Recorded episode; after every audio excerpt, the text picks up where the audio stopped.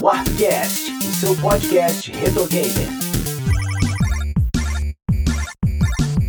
Opa, beleza? Eu sou o JP Moraes, está começando mais um episódio do Warpcast. Hoje eu tô aqui com Oda Lemos. E aí, pessoal? Mano Beto. Muito bom dia, boa tarde, boa noite. E diretamente do Mão na Luva, Rafael. Seja bem-vindo, cara. Boa noite, pessoal, tudo bem? É isso aí, pessoal. Esse é mais um episódio da nossa série sobre consoles e dessa vez falando do portátil mais vendido de todos os tempos. Hoje a gente vai falar de Game Boy, logo depois dos recados.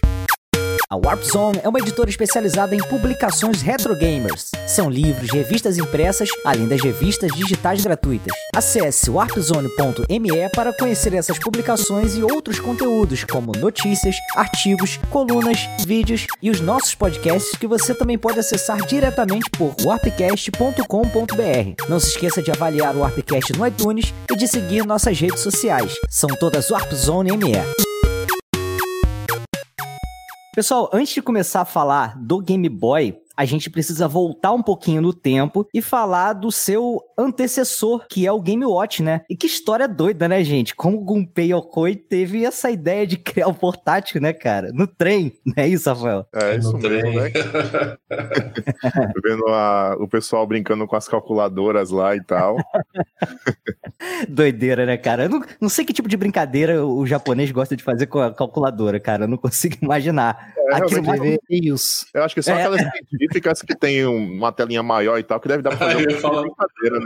É, de repente, calculadora gráfica, sei lá o que, que o cara tava fazendo, né? Mas esse aí, cara, foi um sucesso gigante de vendas né, da Nintendo por vários motivos, né? Eu acho. O preço, é, a tecnologia não era uma tecnologia cara, porque já era bem difundida, né? O que eles usaram ali. A Nintendo ela tem muito essa capacidade de pegar coisas que já existem e aplicar de uma forma inovadora, né? É, e a diversão também, que eram bons jogos, né? Sim, É, era ele- diferente daqueles minigames que, que se tinha na época, né, cara? Aquela coisa mais estática, né? Na verdade, eu nem sei se na época tinha aqueles minigames que a gente conhecia aqui. Lembra? É, foi bem legal que eles começaram. Foi aí que saiu o D-pad, exatamente. né? Foi aí que surgiu o D-pad, foi no Game Watch, né? Sim. Pois é, A cara. E- inovação que ele trouxe e também a questão de duas telas, né? Foi, ele tinha um, você interagia com a tela de cima e a tela de baixo, então era bem legal. Demais, cara. E serviu também de inspiração pro DS, né, cara? Uma grande homenagem. Pra caramba. Esse console, ele teve um, um sucesso monstruoso, né? Mas eu acho que a questão de um jogo só por aparelho obrigava o usuário a ter mais de um console, né? Se ele não quisesse mais jogar aquele jogo, né? O que Não. era totalmente o contrário dos consoles de mesa. Já era uma coisa normal, né? Você trocar o cartucho, trocar o jogo, né? Então isso era uma, de certa forma, uma limitação, né? É, no, caso, no caso do Game Watch, você tinha que, que fechar a coleção do Game Watch, né? É, cara. E tinham vários joguinhos, era tudo separado, né? Não não é- Como você disse, não era intercambiável. Então, Aham. sei lá, você comprava o Donkey Kong, né, com o Mario lá, aí depois tinha que comprar outro jogo, era outro aparelho, então você ficava com aquela... Hoje em dia, é, meu, é lindo você ter uma estante cheia de Game Watch, né, cara? Pode crer. Vai contar uma história aqui breve aqui, Jota. Ah, Fui participar de um evento lá e o pessoal tava leiloando, é, tava vendendo, né, os jogos antigos e tal. E aí era um esquema meio que de lance, por quê? Porque tinha muita gente interessada nos produtos. Então, vamos supor, ah, tinha um Game Boy. Aí todo mundo tava interessado, aí ia lá, pegava tal. Ah, põe meu nome aí. Aí o cara sorteava e falou assim: ó, você tem o direito de comprar, entendeu? O preço era fixo. ah entendi. Aí eu vi o Donkey Kong baladinho assim, o Game Watch e tal. Aham. Eu olhei e falei, caramba, mano, é meu. Aí escrevi lá, pô, 130 reais, 130 reais. E Oda, de Eu graça, meu irmão. Aí, tipo, figuinha, né? Pá, aquela benzidinha. E aí, cara, tipo, saiu meu nome. Que isso, beleza, o cara? ó, olha aí e tal, quer comprar? Eu falei, quero, pô. Não, to. Ele, não, tá, tá até com umas baterias aqui. Eu falei, não, beleza. Pum, toma aí e tal. Pus no bolso, comprei outros itens, fui pra casa. Cheguei em casa, abri e não tava funcionando, cara. Ah, Oda, não, eu não tiro Ah, doce da boca da criança, ah, não, E, e cara. tinha, e tinha uma observação lá de que não tava funcionando e o moleque não me falou. Ah, que sacanagem, cara. E aí, Mas quando não eu cheguei pra em casa, e não, falei, cara? não, vou mandar pra, mandei pra assistência, o cara falou assim, cara, não tem como consertar. Porque é a Caraca. telinha dele, é película e tal, então não tem reparo. O Ficou de enfeite, né? né? Tem, velho. tem, deve ter sido a película polarizadora que estragou. Eu tô com um aqui pra fazer a troca até. Então, mas será que tem conserto? O cara falou que não Tem, tinha. dá pra trocar a película Aí, e recuperar. a Que nem o Game. Boy antigo também, dá pra fazer a mesma coisa. Ah, Aí, então Oda, faz um aí, vídeo Oda. no canal aí pra eu seguir Ah, também. bom. Você tá com ele guardado ainda? Tá comigo, tá aqui. Vou pegar aqui o meu, acho que eu tenho um aqui também. Ah, Falar aquele tutorial, né? Cai bem demais.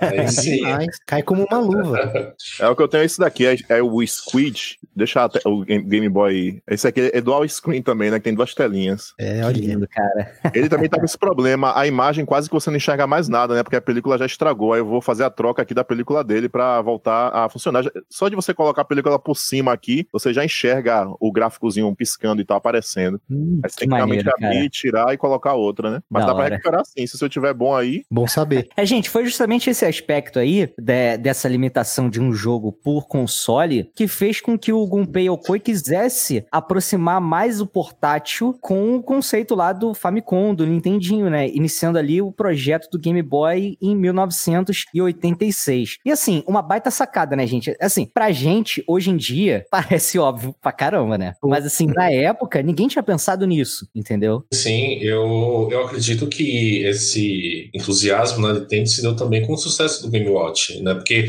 uma vez que ele obteve sucesso, né, vendeu, né, como o próprio Oda falou, né, as, as coleções, né, você tinha que comprar um outro Game Watch para ter um outro jogo. E isso, por um momento, foi um boom da época, né? Eu vou fazer um comparativo mais ou menos aqui no Brasil, mas não com o jogo, mas por questão de coleção, aqueles relógios que você tinha várias pulseiras, né? Você tinha Ah, né, eu acho que fazendo lembro. um comparativo de Champion, né? colecionismo, Champion, né? né? Champion, a coleção Champion que você trocava de Nossa. pulseira.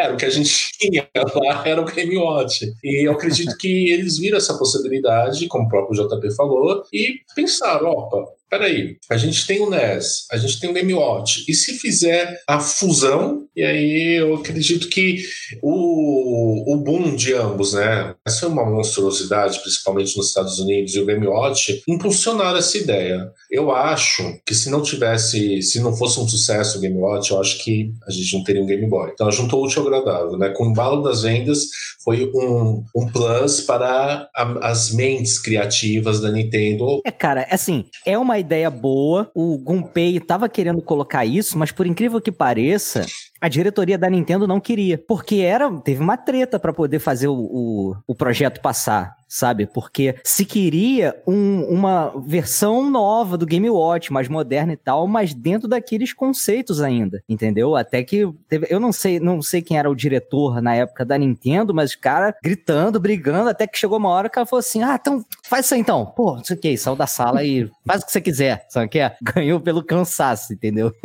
Foi bem parecido com a, a opção de colocar o Tetris pra vender junto, né? É, é. A Foi essa vai mesma chegar lá, pegada. mas em 1989, que é lançado o, o Game Boy, e ele tem um preço relativamente barato pra época, né? Acho que ele custava menos de 100 dólares, se não me engano. Se você pensar quanto que era um, um console de mesa novo, né, cara? E era um negócio mesmo pra, pra entrar no mercado forte, né? Não, com certeza, cara. Você tem a, a, a questão da, de ser algo inédito, de ser um produto novo, com o selo da Nintendo, né? Com aquela coisa de que você É, podia, não é um você Game podia Gear, provar.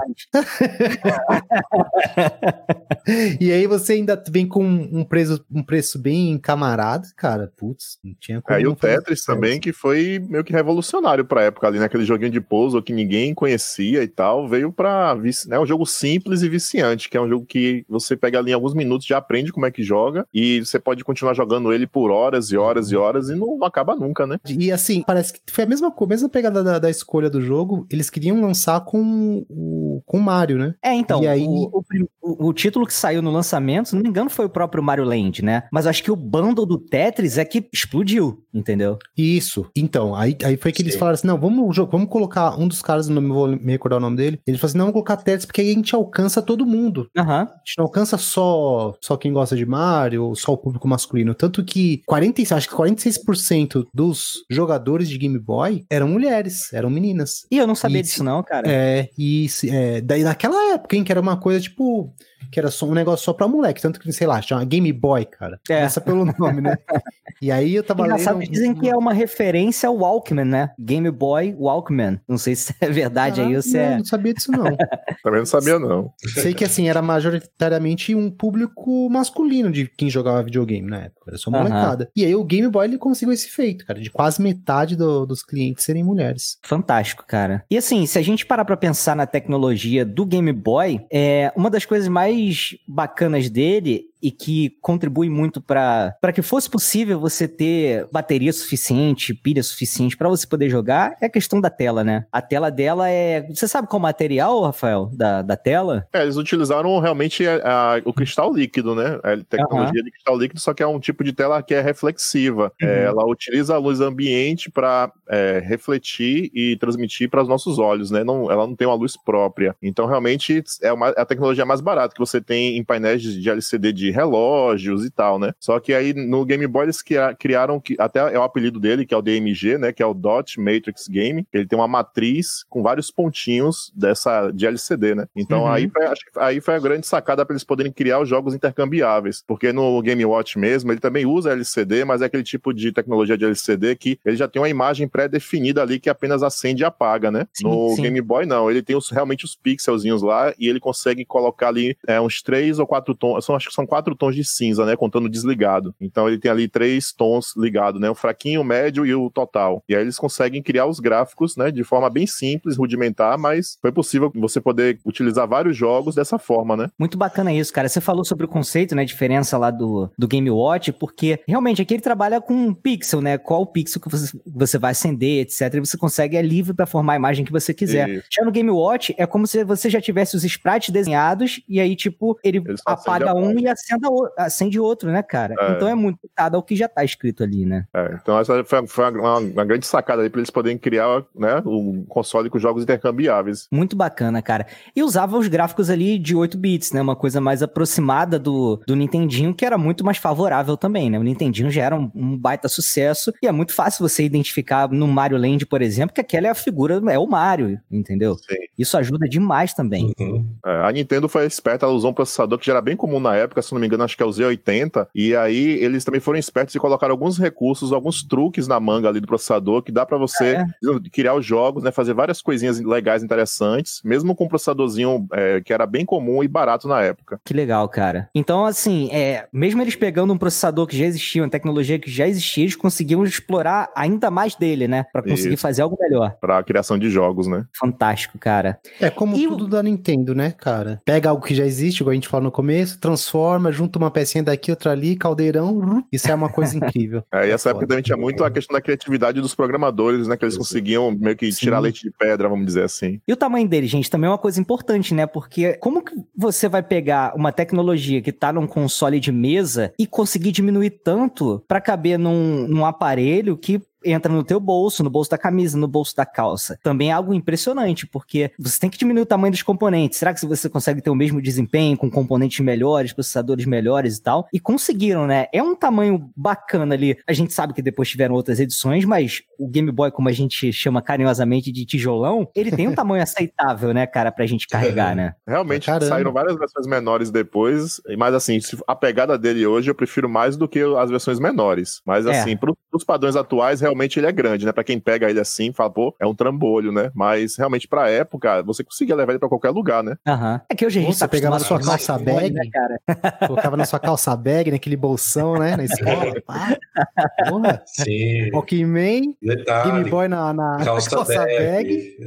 Caraca. É, cara. E outra coisa muito é, importante também, que foi utilizado amplamente nos jogos, e principalmente em um dos principais jogos do console, que foi o Pokémon, é a questão do cabo Game Link, né? Que permitia que você tivesse multiplayer, cara. Isso é fantástico. Por mais que a outra pessoa tivesse que ter um, um outro Game Boy e não encaixasse um, um segundo controle de alguma forma ali, mas te dava essa possibilidade, né? Sim, com certeza, velho. Sem falar também dos acessórios, né? Que além de você poder ter um multiplayer ali com, com alguma pessoa, você tinha a possibilidade também de, de usar acessórios, como a, a, impressora, que também usa a porta ali do cabo link, né? Pra você poder imprimir alguma coisa e tal, ter essa comunicação. Então, realmente foi uma ótima sacada aí, essa, esse cabo link para gameplay, para multiplayer e acessórios também, né? Para quem está ouvindo via áudio, dá uma pausa, ou se não, escute ambos, né? Tanto a versão é, áudio do podcast quanto o vídeo no YouTube, porque é incrível. O nosso convidado, ele está com a um desses acessórios está literalmente usando a câmera do Game Boy. Né? Então fica aqui o convite para quem está ouvindo, dá uma pausa, vai lá no YouTube, se não pode ir, se está no trabalho e tal, dá um tempo, arranja um jeito, mas veja em vídeo também, porque tá fantástico, cara. É sensacional, é incrível. Essa porta de comunicação acabou deixando em aberto, né, para possibilidades, né? Então, não só a porta de comunicação, mas a própria de cartucho também. A, a câmera do Game Boy, ela é ligada por onde, ô Rafael? Aproveitando que você tocou no assunto. É, ela é realmente um formato de cartucho, né? Que ela encaixa no console e aqui a parte dela da, da, vamos dizer assim, a cabeça da câmera, você pode também girar ela para um lado e para outro para poder fazer selfie, né? Aqui eu posso Hum. girar a câmerazinha e rotacionar, tanto para você legal, tirar foto cara. do ambiente quanto da sua, né? Então é como se fosse, aquele- é como se fosse aquele botãozinho do celular que você é, aperta para a câmera virar, Aham. só que você vira realmente fisicamente aqui Uhum. o cartucho. Como eu mexi aqui agora, eu acho que ele deu uma, deu uma travadinha no cartucho. Eu vou dar um reset aqui no. Ah, porque ele está no Game Boy de verdade. É, aí. Não dá pra travar a ROM mexendo ela, né, cara? é. Você vai mexer aqui no E nem dá pra falar que Não, é filtro, né, cara? Né, esse é o filtro da câmera do PC. Não é, cara. É, é o do Game Boy mesmo. Eu que faço live com a Game Boy Câmera, direto o pessoal chega na live perguntando qual é que filtro é esse que você tá usando aí na sua câmera. É, e a, a Game Boy Printer, cara, ela foi um acessório bem difundido ou não? Sim, é, assim, acho que não, não tanto aqui no Brasil, mas bastante lá fora, né? Aham. Então, é, é bem interessante que alguns jogos também fazem uso dela, não é não só a câmera, mas também em alguns jogos você pode imprimir algumas imagens e tal que tem dentro do jogo, né? É, o Pokémon é um caso. Eu acho que você consegue imprimir da, da Poké Agenda, consegue imprimir teu card de, de treinador, consegue fazer umas coisinhas bacanas também. Da hora. É, no Zelda também é Link's Awakening, você também tem uma partezinha lá que você consegue ter acesso a algumas imagens e tal, algumas fotos pra poder imprimir na, na, na impressora. que maneiro, Tudo. cara. Aqui, dava- Jota, na minha área, quando eu era moleque, na escola, puta, era só os menininhos que tinham grana que tinham Game Boy. Aham. E a gente ficava lá de lado, olhando, tal, vendo os meninos jogar, tal, perguntando. E eles falavam, não, porque dá pra tirar foto, eu imprimo, não sei o quê. Talvez não tivesse, né? Mas sabia que dava pra fazer. E a gente não acreditava, cara.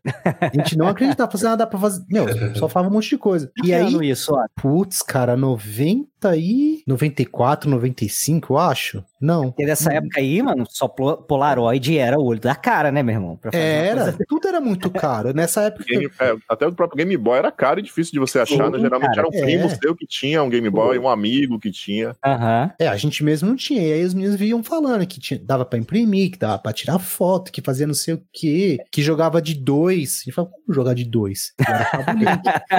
A gente, era tanta a gente nunca na viu época, né, cara. Todo mundo falava que tinha, só que ninguém tinha o cabo. Tinha só o Game Boy. Aham. Aí o cabo link falava assim, não, porque você encaixa aqui, dá pra jogar de dois. A gente, mané, dá pra jogar de dois. E tem jogo do Game Boy clássico que você pode jogar até quatro pessoas também, né? Tem um adaptador pra quatro para ligar quatro Game Boys, que nem foi Olha sair aí, depois cara. do Advance, né? Caraca. Que maneiro. Alguns jogos dão suporte a multiplayer pra quatro pessoas.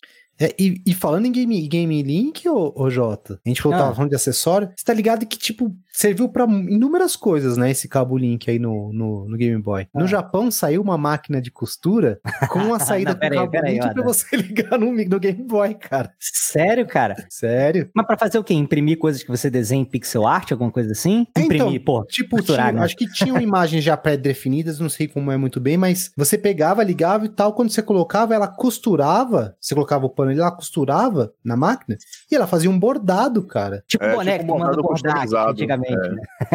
Isso. É, Aí você cara, isso aí. também de escrever, você podia colocar, escrever alguma palavra e tal lá no Game Boy e mandar ele imprimir, entendeu? Não só desenhos pré-definidos, mas você também podia criar algumas coisas assim, como alguma coisa customizada, o nome de uma pessoa, um número. Cara, que da hora, Daí a cara. máquina era da Singer, mano. É, isso aí isso aí saiu no Color, né? É isso, isso, isso mesmo. Cara, tem um acessório aqui que eu acho que é um dos acessórios mais comentados, assim, que é o é Pocket Sonar, né? Que faz a, aquela questão do, do radar na pescaria, né, Da Rafael? pesca, Como é que funciona isso, cara? Que loucura, cara. Então, se eu não, se eu não me engano, o você coloca um cartucho especial no Game Boy que tem um, um cabo e você realmente joga o, o sensor de o sonar Ah. na água, né? Aham. E aí você, o carinha que tá lá no barquinho e tal, consegue ter uma ideia mais ou menos se tem algum peixe embaixo, que ele emite as ondas, né? E aí bate no fundo do rio lá e sobe e o sensor pega. E aí se detectar algum peixe e tal no caminho, algum objeto, aparece lá na tela do Game Boy, um pontinho. Que doideira, né? Só Japão mesmo pra fazer essas coisas, né, É cara? loucura, né? É, E você conseguia Mas- ver, Jota, é, e também tinha um joguinho.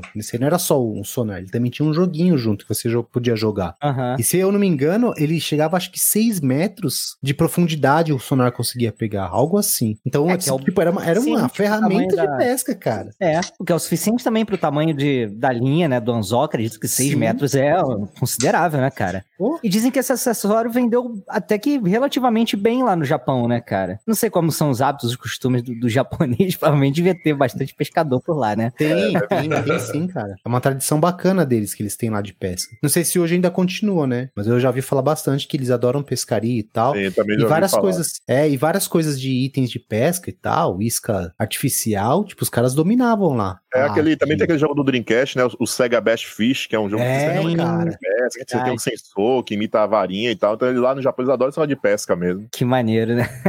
então, pessoal, a gente teve outros modelos de Game Boy sendo lançados, né? Modelos aprimorados. O primeiro deles eu nunca tinha ouvido falar até eu começar a, a ler sobre para poder fazer a pauta aqui pro nosso episódio, que é o tal do Game Boy Play It Loud de 1995. C- Vocês conhecem, cara, e- esse modelo? Eu já ouvi falar que é o. Mas foi É o colorido, né? é, colorido, né? Só Isso é. uma caixinha diferente, com algumas cores diferentes, não é isso? É, pelo que eu entendi, cara, muda a carcaça, as cores, colocou uma carcassinha transparente e tal. Isso. Eu acho que o som era mais alto, né? Que é Plate Loud. É, é sugestivo. Eu, acho que é Eu tava confundindo, sabe com qual, Jota? Ah, Tava confundindo com aquele que que ele já vinha com a tela iluminada, que você ligava a luzinha, que ela já tinha a Ah, luzinha tem própria. esse modelo, cara. É o Lite. é o, o Game Boy Light 97, se não me engano. É, né? nota esse aí pra pegar hoje, viu? Que ele é exclusivo, né, cara, do Japão, então É, só sai no Japão. complicadíssimo. Mas tem gambiarra hoje em dia, não tem, Rafael, pra você colocar Black Light em, em modelos? Ô, Black Light, gambiarra, ô, Jota, gambiarra, mano. É, Eu falei mas- Black Light, luz negra é de outra, outra outro rolê. Backlight. Então, as primeiras modificações, até que realmente parecia um pouco assim de uma gambiarra, porque você coloca ali um LED, né? Você tem que realmente retirar a película traseira original do, da tela do, do aparelho para colocar um LEDzinho ali por trás e tal. Mas cada vez mais os chineses e também americanos estão aí correndo e criando várias modificações novas. Hoje em dia com telas IPS e com 16 vezes o tamanho de um pixel original do console, entendeu? Com né, telas de alta Maneiro, resolução, cara. proporção perfeita, com filtro, cores para você escolher. Então, não- hoje em dia o negócio já tá ficando realmente profissional. a- essas, essas- esses kits que você compra de modificação do- dos Game Boys, né? Que maneiro, cara. Então, mas você acha que vale a pena, assim, a pessoa que, que quer colocar? Você acha que é um up- upgrade válido ou você gosta das paradas mais originais? Então, velho, realmente Game Boy sempre foi uma coisa que eu senti falta, era ter uma tela iluminada, né? Principalmente Aham. na versão do Color e o Advance. Eu acho que o Advance era o que mais incomodava, porque realmente você tinha ali gráficos melhores, né? Tipo um Super Nintendo, muito detalhe e tal, que você não conseguia perceber por falta de uma, Sim. de uma qualidade boa de iluminação, né? Assim, no, no Pocket e tal, até que você ainda joga ali de boa numa luzinha assim bacana, você consegue enxergar direitinho a tela, mas quando você melhora muito o gráfico e continua com aquela tela, né, muito precária, realmente eu sentia muita necessidade de ter uma melhoria de imagem. E eu acho que vale sim super a pena, ainda mais se for realmente nesses consoles no Color ou no Advance, realmente muda ali da água pro vinho a, a qualidade das imagens, da imagem que você tem com essas telas modernas no, no consolezinho desse antigo, né? Bacana, cara. Antes desse Game Boy Light, a gente teve o Game Boy Pocket, né, em 1996. Que esse é realmente a primeiro console do Game Boy que é diferente, né? Ele é bem reduzido, né? Tem tela maior também, não tem, Rafael? Um pouquinho? É bem, é bem pouquinho, praticamente o mesmo tamanho. É porque dá a impressão também porque o console é menor. Ah, entendi. Dá essa, essa ilusão, né, cara? É, e ele usa duas pilhas palito, né? Ele reduziu bastante o consumo também de energia, que o, o original usa quatro pilhas comum, né? AA, e o Pocket Nossa, usa duas? É, o, Pocket, o original Sim. usa quatro pilhas AA. Quatro pilhas. E a, a Game Boy Printer, né? A impressorinha usa seis. Ave é tipo um, um! Game Gear. Pô, tinha que ser sócio da Rayovac, né, cara, pra brincar nos anos 80. Então, mas por mais que, que fosse essa quantidade toda de pilhas, cara, durava bastante, não durava, Rafael, por causa Durava da bastante. tecnologia É, da mesmo, tela. mesmo usando quatro pilhas, o, o clássico durava o que, acho que 40 horas com quatro Olha pilhas. aí, cara, 40 horas é muita coisa, cara. É É muita. muita Ixi, é quase, Muita. quase um e-reader hoje, né? Dura bastante. É. cara. Dá pra você zerar um RPG, cara, de boa, tá ligado? É. Pô, o Mano Beto falou, o Mano Beto falou o Pocket usa e-reader. duas palitos, só que realmente ele já diminuiu bastante o tempo de vida, né? O Pocket dura bem menos. Ah, sim. Mas é uma, é uma mudança até necessária por conta da redução de tamanho também, né, cara? Porque É, senão você senão ia ficar daria. preso, né? Aham. Agora o Lite já usa duas pilhas convencionais mesmo, AA. Uhum. Porque como ele tem né, o- a, a telinha iluminada e tal, ele consome mais energia, ele já usa duas pilhas convencionais. Ele lembra muito o tamanho do Game Boy Color, assim, vamos dizer, né? Que ele é um pouquinho maior do que o Pocket. E a tampinha atrás bacana- dele também tem, uma, tem duas on- ondinhas assim na, na tampa da bateria, né? Mas o bacana dele, né, Rafael, é que você pode escolher se você quer acender a luz ou não, né? No modelo Isso. light, né? É, na chavezinha, a primeira, a primeira posição é pra ligar e você tem uma segunda posição pra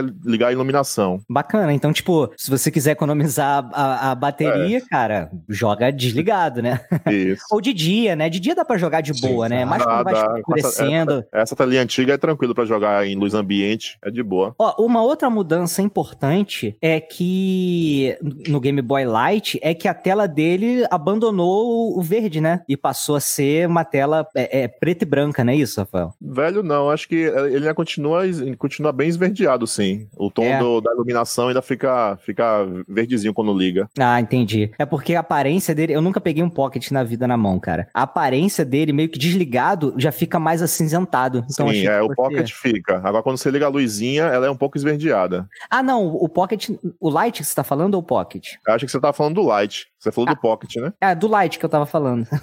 É, então, o Light realmente fica esverdeado quando tá aceso a luz. Ah, entendi. Então ainda Mas mantém realmente, essa tá apagado, ele parece né? mais com o Pocket, fica mais cinza a imagem. Aham. Ele realmente tem bem menos aquele tom verde do clássico. Cara, a gente vai ter que dar uma roubadinha aqui, porque na nossa pauta incluiu o Game Boy ali da próxima geração, que é o Color, né? Porque assim, apesar de ser um outro console que tem um hardware melhor, tela colorida, ele ainda tá muito dentro ainda da proposta do que é o Game Boy original, né, gente? É, só uma É. evolução do original, na verdade, Sim. né? Aham. É, muita gente fala que ele é como se fosse um upgrade, mas eu acho que realmente é um- uma plataforma nova, assim. Eu acho que ele realmente é um console novo porque tem um processador bem mais potente, tem mais memória, tanto que tem os jogos exclusivos dele que não rodam, né, não, nos consoles Exato. antigos. E ele tem retrocompatibilidade com a geração No- anterior, no caso. Sim. Isso é bacana porque você pode escolher, né, a cor da paleta de cores que você quer usar num jogo que é de, de Game Boy clássico. E os jogos compatíveis com Sim. O acessório lá, o Super Game Boy, eles ganham cor também no, no Game Boy Color, não é isso? É, ou então, ou então uma bordinha especial, como essa que vocês estão vendo aqui, que parece essa É. borda com as cores e escrito Game Boy Câmera, que eu tô aqui usando o Super Game Boy, né? Sim, sim. Inclusive, a gente falou um pouco sobre esse acessório lá no nosso Warpcast sobre o Super Nintendo. Qual o número, Oda, do episódio? 22. O cara sabe de cabeça, meu irmão. Aqui, não é ó. possível, cara.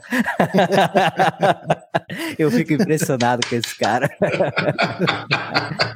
Mas, Rafael, no mais, assim, a proposta do Color é a mesma, né? Tirando essa evolução de hardware, né? De Game Link, de acessório, tudo meio que tá em casa ali, né? É, ele ino- inovou ali um pouquinho com aquele sensor de infravermelho que ele tem em cima do console, né? Pra trocar É algumas verdade, informações. cara. É, o o Pokémon usava isso pra Mr. Gift, né? Se não me engano, o- a versão É. Gold e tal, né? Isso. Alguns jogos até usavam isso de forma criativa, como Missão Impossível, que você tem lá uma opção extra no jogo pra controlar a televisão. Então você podia. Sério? Que- é, você copia meio que o sistema da- do controle da TV ou do ar-condicionado que for, e você pode depois usar o Game Boy pra controlar o que você quiser, né? Que maneiro, cara. É, você faz tipo um espelhamento, né? Você põe no modo lá, aí você põe o Game Boy de frente pro controle remoto e aperta as teclas pra mapear. E aí o Game Boy copia essa informação e reproduz. Então qualquer coisa que tenha interação com o infravermelho, você conseguia usar o Game Boy pra fazer isso. Isso. Pô, É o que a maneiro, gente tem muito hoje com esses é, aqueles infravermelho inteligente, né? Que você pode ligar no Alex e tal, que você controla tudo que tem infravermelho na sua Hum. casa. É tipo um aparelhinho desse que eles, hoje em dia eles também fazem isso, né? Imita Uhum. ali o sinal do infravermelho e você controla tudo na sua casa. Que maneiro, cara. Mas eu queria tocar aqui num, num assunto que eu acho importante, até por- pela realidade que a gente está inserido, que é a questão do Game Boy no Brasil, né? O Mano Beto deu uma lida em, em algum material sobre isso, né, Mano Beto? Como é que foi é, essa, essa chegada chegada do, do Game Boy no Brasil? Já tava com a Gradiente na época? Como é que foi isso aí, cara? O Game Boy, de fato, oficial, né, com licenciamento da Playtronic, ele veio para cá em 94, né? E uhum. ele foi lançado na UD. Para quem não sabe, para quem não lembra, a UD era um evento que tinha aqui em São Paulo, no Expo Center Norte, né, onde é realizada atualmente a BGS, que era um evento de utilidade do, né, utilidades domésticas. E apesar do nome, né, utilidades domésticas, tudo de tecnologia, desde eletrodomésticos até eletroeletrônico, né, cara? Era tudo, né? lá. E o Game Boy foi lançado lá em 94 pela Playtronic. E só que olha que engraçado, em 91 a gente já tinha resquícios de Game Boy aqui no país. Veja só, 91 foi o ano do governo Collor e a ministra da Economia dele até então, a Zélia Cardoso de Mello, passou o Réveillon na casa do Eugênio Straub, nada mais nada menos que o dono da Gradiente. E a Não, peraí, ô, ô Mano Beto, nesse... Você vai contar alguma coisa do Game Boy ou tu tá aqui pra meter um fofocão na cara dura, cara? Fofoca na cara dura. ok, ok. ok, ok. Adivinha que a Zélia Cardoso de Mello estava na casa fazendo o quê no Réveillon do Eugênio Straub, que é dono da Gradiente, vejam só. Jogando Game Boy, minha gente. É, Olha. ela estava jogando Game Boy, ficou fissurada e ainda falou, né, segundo o Jornal do Brasil na época, ainda falou que, ó, a Gradiente vai trazer o Game Boy ainda em 91. Bom, aí ela teve um devaneio, porque a gente sabe que só veio oficialmente em 94, né? Mas poder, né? o Game Boy já tinha os holofotes causa da Zélia Cardoso, veja só. Mas brincadeiras à parte, a Gradiente realmente já estava estudando a possibilidade de trazer o Game Boy nessa época, em 91, minha gente. Olha só. Ela já estava estudando essa possibilidade, mas de fato só veio com a junção com a Estrela em 94 com a Playtronic. Aí o Game Boy veio oficialmente como representante em 94. Só que ainda assim a gente teve uma pequena amostragem do game no, nesse ano mesmo, mas não com a Gradiente, mas com uma empresa chamada C Itoshi, que era uma empresa do ramo de navios. Entretanto, ela era a distribuidora da Nintendo no México. Então ela ficou interessada, ficou pesquisando, é, ainda mais com a mudança de governo até então, a gente saía de uma ditadura e era um período pós-direta já. Então, algumas coisas né, tinha olhares para né, algumas possibilidades estavam olhando para nós, né? E aí eles trouxeram o Game Boy, né? Então antes da Gradiente, uh, antes da Playtronic, a gente teve o Game Boy aqui sim, né? E quem vendia o Game Boy dessa representante de navios era a Mesbra, a Mesbra que vendia. A Mesbra foi uma rede de varejo muito famosa na época e aí eles importaram cerca de 5 mil Game Boys, gente. Acho que foi muito. Se vendeu tudo isso, eu já não sei, mas eles importaram cerca de 5 mil Game Boys e 10 mil cartuchos. E era vendido na Mesbla. E eu lembro disso porque foi a primeira vez que eu vi um Game Boy. Eu vi na Mesbla. Tinha um a, disponível para jogar. E eu não tinha ideia que era um Game Boy. Era um videogame portátil. Eu fiquei louco com aquilo, né? Eu nem sabia que era da Nintendo, né? Mas tinha lá à disposição para jogar, né? No, no Totem. Eu falava, caramba, mas como é possível isso, né? Uh, a única estranheza na época era a tela preto e branco, modo cromático né? Mas tanto que até pensei que estava com defeito, a mulher falou que não era, né? jeito mesmo. né? Porque era uma, e não era só eu que estranhava, né? As pessoas estranhavam isso, ficavam maravilhadas com o tamanho e tal, mas não entendiam por quê. Enfim, né? A gente era, né? Gente, eu que era uma criança na época, não tinha nenhum conhecimento de tecnologia. Só para finalizar, com a, aí já na era Playtronic, JP, a Nintendo fez um trabalho excelente de marketing aqui, né? Então ela fez uma série de comerciais enaltecendo justificativas de perrengues, de burocracia e de filas para jogar Game Boy. Então a gente tem uma série de comerciais brasileiros é, produzidos aqui, em agências daqui, né? Porque normalmente era comercial de lá e só trocava a dublagem ou a narração, né? Mas não, os comerciais foram produzidos aqui. E um desses comerciais que eu gosto bastante dessa série de justificativas de perrengues e de filas é a atriz Chris Couto, que também já foi MTV, é, VJ da MTV. A Chris Couto é uma das atrizes que fazem esse comercial e o dela justifica a demora no atendimento de convênio. Ela foi marcar uma consulta e ficou muito feliz que demorou para ser atendida. A gente vai deixar o link para vocês verem essa série de comerciais que é bem bacana. Eu lembro muito de um, um comercial em específico que fala assim: Game Boy, não sei o quê, esse é o foguete pro mundo da rua. E caraca, esse comercial não sai na minha cabeça, tem que pesquisar. Isso já, você lembra desse comercial ou isso foi uma alucinação minha, cara? não me lembro, não. Eu não lembro, não. e era molecada com Game Boy assim. Eu posso ter sonhado. Eu não cara. lembro. Eu não... Eu lembro bastante daquele do carinha que fala, poxa, eu tenho que pagar uma Um do banco, né? Espera com aquela fila enorme, não sei o quê, que vai demorar bastante. Um carinha que, que vai Sim, jogar Game Boy na sim. fila do banco. Esse daí que eu lembro Sim. mais. Foram três, né? Foi uma série, né? Foi da Cris Couto, né? Com a fila do, do convênio. Esse que o Rafael falou, né? Do, do cara justificando a fila do banco. E eu não, não recordo o nome dele, mas ele foi apresentador do programa X Tudo aqui da TV Cultura. Foram pessoas famosas que eles Foi, eu lembro que ele era famoso. Assim, famosas assim, do meio jovem, né?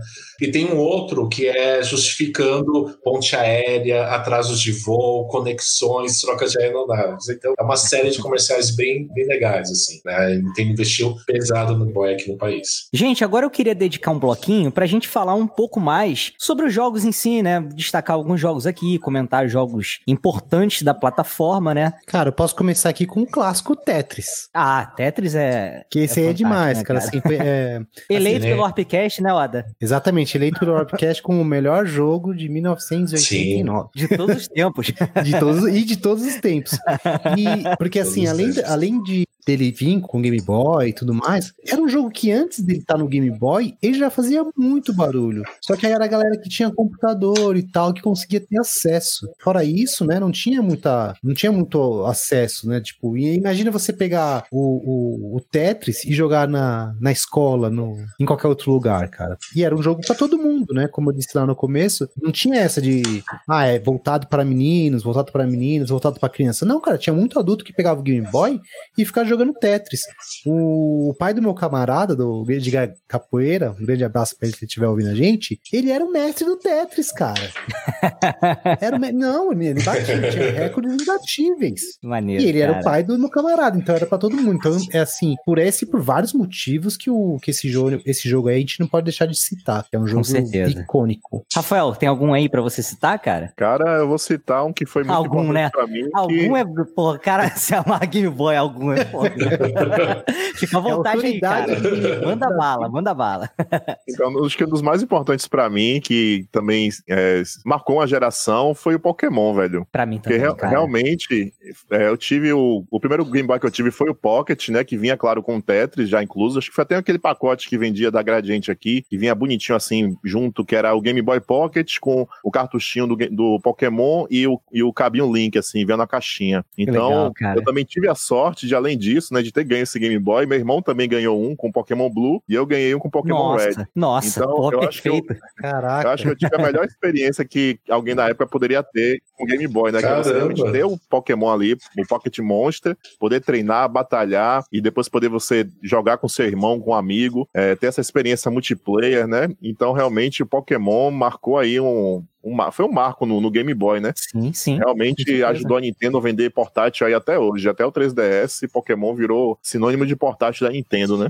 Então acho que E a- realmente Pokémon foi um dos jogos mais importantes aí pro Game Boy. E o próprio. é, ia sair. Aliás, saiu, né? Neo Geo Pocket, Neo Geo Pocket Color. E foi atrapalhadíssimo pela existência do Pokémon, né, cara? Porque, Isso. pô, entre comprar. Qual dos dois consoles você vai comprar? O que tem o Pokémon ou esse aqui que tem o The King of Fighter cabeçudinho? Porra, tu, tu vai no Pokémon, sabe? É que mais, Rafael? Eu gosto muito, cara, da franquia Pokémon. Bem, bem lembrado, bem citado. É, eu acho que o, Pokémon, a geração Gold, Silver, Crystal também é maravilhosa. Com alternância de dia e noite, né? Trazendo isso para elementos do jogo, usando o próprio relógio que você é, salvava a hora no, no sistema. Então, se você jogasse às seis da manhã, era seis da manhã no jogo. Se você jogasse às oito da noite, era oito da noite do jogo. O Pokémon só aparece de noite, só aparece de manhã. Cara, era sensacional. É, isso daí já veio nas versões do Color, né? O que eu peguei, a primeira Isso. geração do, do Red Blue era sem o, sem o reloginho. Mas, Sim, sim. tem- mas é realmente o, o multiplayer desse jogo realmente foi algo assim de explodir a cabeça, né? Você poder ter ali os seus monstrinhos, trocar contra a pessoa era algo incrível. Batalhar também, realmente, isso daí fazia toda a diferença. Além, claro, de você poder pra qualquer lugar, você ter ali seus monstrinhos de bolso, né? Que parecia realmente. Lembra um pouco essa questão do, do Pocket Monster, de você poder sair pra qualquer lugar e capturar Pokémon, né? Que Sim, veio a vir depois do o Pokémon que saiu pro celular pra você capturar em qualquer lugar os bichinhos e tal. Exato. E o Mano Beto, cara, qual Link's Awakening você vai citar aí? Cara, eu não vou citá-lo, né? Porque a gente já tem um podcast dele, então eu faço Ah, é convite verdade. aos nossos ouvintes e telespectadores. Ah, não, ainda é ouvinte, porque não era vídeo ainda, né? Eu convido vocês para ouvirem esse episódio que a gente fala de Link's Awakening. Tem a participação da Andrea, tá maravilhoso. Eu quase choro no episódio, porque é um dos jogos da minha vida. Eu tenho um outro título aqui, já que a gente falou tanto dele, né? Então fica aqui Não, mas peraí, para peraí. vocês ouvirem ele mais detalhadamente. Então, Mas pera aí, ô Mano Beto, eu tenho que perguntar pro Oda. Esse ele não vai saber. Qual o número do episódio, Oda? 97. Mentalizou? pô. Aí, cara, é brabo Ah. demais. fala aí, fala aí, Mano Beto. Ah, então, ah, eu vou ficar com o Mario Land 2, né? Por quê? Porque é um jogo de portátil, de plataforma incrível, dando continuidade ao primeiro jogo que estreou o Game Boy e vendeu muito bem, obrigado. Mas tem um detalhe bem peculiar, é a introdução do Wario, né? O Wario que é um vilão bem carismático ah, da série, que até originou o Waluigi também depois, né? Tempos depois. O Super Mario Land 2 ele é maior, ele tem um design inspirado no Mario 3, né? É uma mistura de Mario Land com Mario 3, né? Pelo a concepção das fases, do mapa, e a inclusão do Wario, né? Então eu acho que é um título emblemático por conta disso, que é um personagem famoso, tem em qualquer Mario Kart. É, teve jogo próprio nos portáteis, né? né, Pra você ver o tamanho sucesso, né? O Wario Land teve posteriormente um jogo só dele. Então acho que Super Mario Land 2 proporcionou uma criação de um personagem que rendeu até jogo próprio. Bem lembrou. É, e É aproveitem verdade, e escute também o episódio do Pokémon, né? É verdade. do Pokémon, O do Pokémon é o número 57. Exato. Só Olha vai aí, cara. Maravilhoso. Cara, eu lembrei de um jogo aqui e agora eu vou entregar a idade demais. Vocês lembram da revista Mad? Que é a Sim. revista que tinha piada, dobradinha da capa e tudo? Lembro. Tinha um quadrinho nela chamado Spy vs Sim. Spy. Hum. E tinha um jogo, cara, de Game Boy Color que eu adorava, que era a tela dividida em duas, aí tinha o espiãozinho de roupa preta, de roupa branca, um em cima, outro embaixo, e aí você colocava De armadilha branca. numa porta, colocava não sei o que no outro pra explodir, pra cair na cabeça, e eram os dois brigando um com o outro dentro de uma, uma casa, cara. Eu achava fantástico esse jogo, cara. Nem sei se ele é muito conhecido, é, Rafael? Não. Não. Eu trazendo o jogo hipster, Underground. Não, mas Caramba. ele saiu pra Super Nintendo também. Não, mas eu lembro Ah, é? dele sim, cara. É? que Eu mais, que mais, não. gente? Eu queria, dar, eu queria dar uma dica que o Beto falou do Mario Land Opa. 2, que tem, sai uma versão feita por fãs desse jogo todo colorido. Então realmente caramba. ficou, ficou incrível a versão É, dele colorida. Parece até com o Mario do Super Nintendo. Que maneiro. Mas É ele é o quê? É o legal. marrom que roda em Game Boy Color? Caramba. Qual É, é? você pode rodar ele no flashcard, até no Game Boy Color. Fica show de bola. Ainda Caraca. mais se você tiver um Game Boy modificado com a tela com Que backlight, fica lindo demais. Cara, e agora eu lembrei de um também Que bacana. O, o Super Mario Bros. Deluxe, né? Pro Game Boy Color, que é o Mario do Nintendinho também. Eu acho sensacional. É, foi a primeira vez na vida que eu zerei, foi essa versão, a Deluxe. Legal. Ainda tinha uns desafiozinhos, era bem legal, cara. É, já que a gente tá Fala- mesclando tanto do Game Boy e do Game Boy Color, é, um clássico é o do Game Boy Color, no caso, o Metal Gear do Game Boy. Né? É incrível, assim, é incrível para um portátil. Não sei se o Rafael concorda comigo, mas para um portátil, ele não deve nada para a versão do Play. Em matéria de jogo, tá, gente? Não tô falando tecnologicamente. Não tem nem como. Sim, realmente ficou, comparar, incrível mas adaptação 8 bits. A do- essência, do o gameplay, não é verdade? Ficou, ficou fantástico, é um título muito bom. E só aproveitando para finalizar, ainda na, game, na era Game Boy Color, Street Fighter Alpha, o JP gosta tanto da série, é uma versão incrível pro Game Boy Color. Destaque para o jogabilidade. Gosta mais. É incrível a jogabilidade com portátil. Né? Nunca joguei, mas gosto bastante.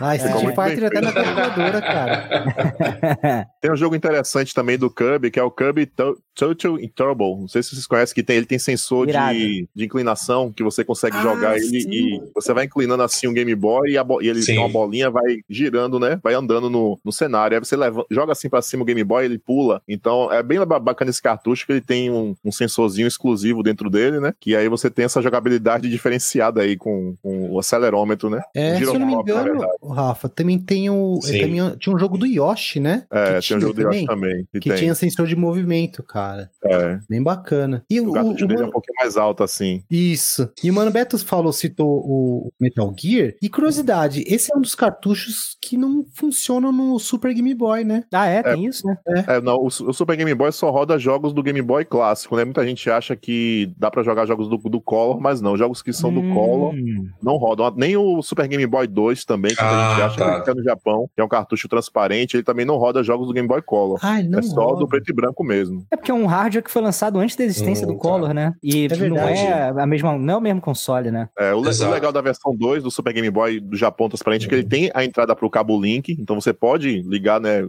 dois Super Nintendos com ele para poder trocar Pokémon, batalhar. cara.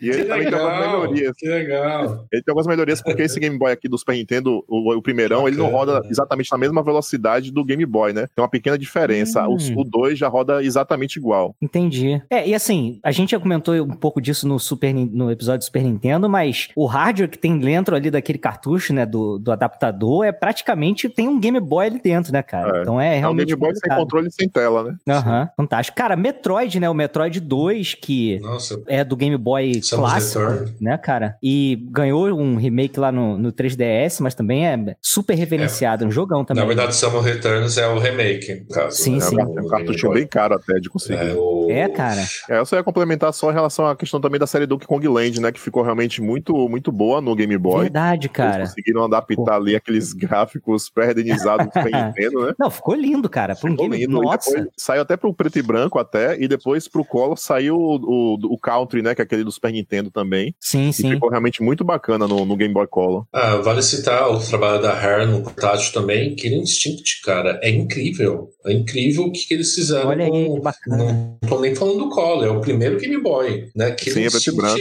Tá, é um porte, claro, não é igual ao do Super. É preto e branco, não tem todos os combos, mas é incrível, é um porte assim incrível. Você vê como que dava certo o Game Boy, né? Até títulos mais complexos de luta, o pessoal empurrava pro Game Boy. Não, vamos lançar. E deu muito certo. É um título que destacado, que deve ser destacado também. E uma curiosidade do Killer Instinct, essa primeira versão, que se você colocar ele aqui no Super Game Boy, você consegue jogar duas pessoas, né, com dois controles no Super Nintendo. Então você já tem um multiplayer Caraca. nele utilizando aqui no Super Game ah, Boy. Nativo já do cartucho, cara. É, cara, você coloca aqui dois controles, bota o cartucho no Super Game Boy, dá pra cara... jogar multiplayer, dá pra jogar um contra o outro. ah, que da hora, cara.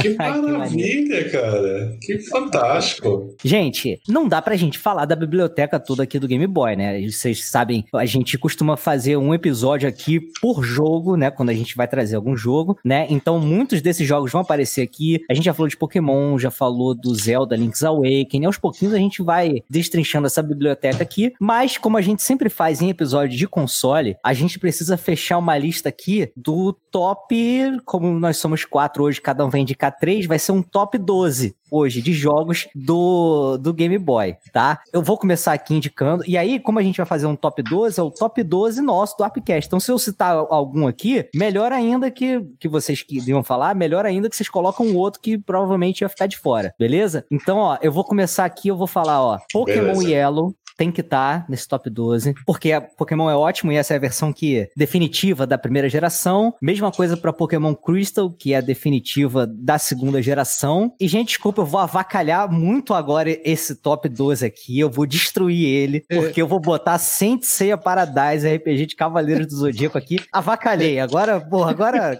estraguei a lista, mas é porque eu gosto muito e eu jamais ia me perdoar se eu não colocasse esse jogo aqui. Vai lá, ô Rafael, manda teus três aí, favoritos. É, já, que, já que você falou Pokémon, vou falar alguns, alguns diferentes, né? Pra Maravilha. completar a lista. Eu vou colocar, então, acho que o Mega Man Extreme, que eu gostei muito dessa versão do Game Boy Color. Esse porte ficou show de bola, né? Do Mega Man pra o Game Boy Color. É, eu também colocaria o que? Acho que o Metal Gear. Vou roubar um do, do Beto. Ele falou. o Metal Gear ficou show de bola no Game Boy.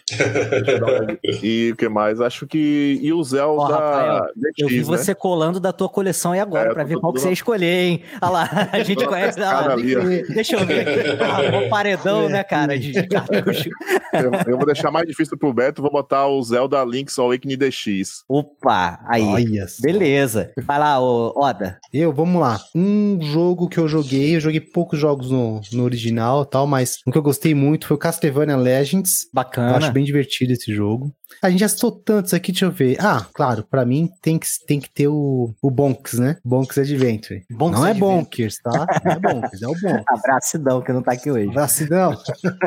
que eu sou fã daquele, sou fã daquele carequinha. E também vou por aqui o Mario Land, né, cara? Qualquer um. Qualquer um que você pegar do Mario Land, você vai se divertir a beça. Maravilha. Mano Beto, manda três aí favoritos. Olha, Final Fantasy Adventure, que é um percussor da série Mana, né, lançado por Game Boy, vale a pena destacar, né, esse conceito de ser mais um RPG de ação, e ficou fantástico jogando na telinha do Game Boy. Double Dragon, eu acho fantástico o porte de Double Dragon por Game Boy, é fantástico, tão bom quanto do Master, assim, fazendo comparação de equivalência para o hardware, né, porque o 8 bits, né? 8 bits. do Double Dragon do Master é um, é um absurdo, né? É um, é um estapafúrdio, assim, de legal. E o Double Dragon do Game Boy faz bonito também, nesse, nesse aspecto. E último, já que roubaram o link de mim, o Kid Icarus. A versão de Kid Icarus do Olha. Game Boy é muito boa. Difícil. Caramba, né? Tem chefes grandes assim, né? Que para a tela tem uma perspectiva muito bacana, né? De surpresa, né? Porque por mais que seja uma tela, são sprites grandes, né? Eu pensei que alguém fosse falar aqui de Drácula, sabia? Caramba, olha é mesmo, cara. Não lembrei. É bom Ah, eu, demais. tenho, cara. eu tenho uma, eu tenho uma memória dele do NES. É muito Aham. bom, mas eu tenho uma memória dele do NES. Deixa eu passar o top 12 aqui, então, que a gente formou, ó. Pokémon Yellow, Pokémon Crystal. Eu arranquei Sansei e botei Tetris, que é um absurdo ninguém falar, então corrigi aqui Tetris. Ah. É, Mega Man Extreme, Metal Gear, The Legend of Zelda Link's Awakening DX, Castlevania Legends, Bonk's Adventure, Mario Land, Final Fantasy Adventure, Double Dragon e Kid Icarus. Tá de respeito essa lista? Rafael, está aprovada essa lista? Depois de eu ter tirado o Cavaleiros do Zodíaco. Agora sim, agora tá, agora tá aprovado. Mas é isso, pessoal. A gente vai chegando aqui ao final de mais um Arpcast maravilhoso. Eu preciso muito agradecer aqui a presença do Rafael. Rafael, obrigado demais, cara. Sem você, esse episódio não teria acontecido. Então, nosso agradecimento. E, cara, fica à vontade pra fazer o teu jabá. Tudo que tiver aí pra falar, que o espaço é 100% teu, camarada. Obrigado demais. Ima- Imagina, velho. Eu que agradeço, fiquei feliz aí com o convite, né, da, da Warp Zone me convidar pra falar sobre Game Boy, que é um assunto que eu gosto bastante. E o pessoal pra quem não conhece, né, o, o canal Mão na Luva, que tem bastante modificação lá de Game Boy. Eu acho que foi um dos primeiros canais também que começou a fazer troca de película polarizadora aqui no Brasil, desde 2016 que eu comecei a, a consertar Game Boy lá no canal e tal. Então, além aí, depois fui expandindo também, né, fui fazendo modificação em Dreamcast, em outros consoles, é, no 64 e tal. Então, quem quiser, quem curte aí modificação, manutenção, é, análise de hardware também, eu faço bastante coisa lá no canal. É, Bacana, to- cara. todas as modificações que eu fiz nos meus consoles foi no canal do Rafael, lá no. Tudo, cara. Dreamcast, Valeu. GameCube, tudo lá. Então, 100% certo, né? Seguiu isso o. Rafael, acertou. Se eu conseguir, rapaz. Maravilhoso. Ó, os links pro Mão na Luva vão Então. estar aqui na descrição desse vídeo e no nosso, é, no nosso site lá, o arpcast.com.br, no post desse episódio também. Mais uma vez, Rafael, brigadão, cara. Foi demais a tua participação aqui, sério mesmo. Imagina, valeu, obrigado. Então é isso, pessoal. A gente vai ficando por aqui. Vocês já sabem, não dá stop, que vai começar a nossa leitura de comentários. Valeu!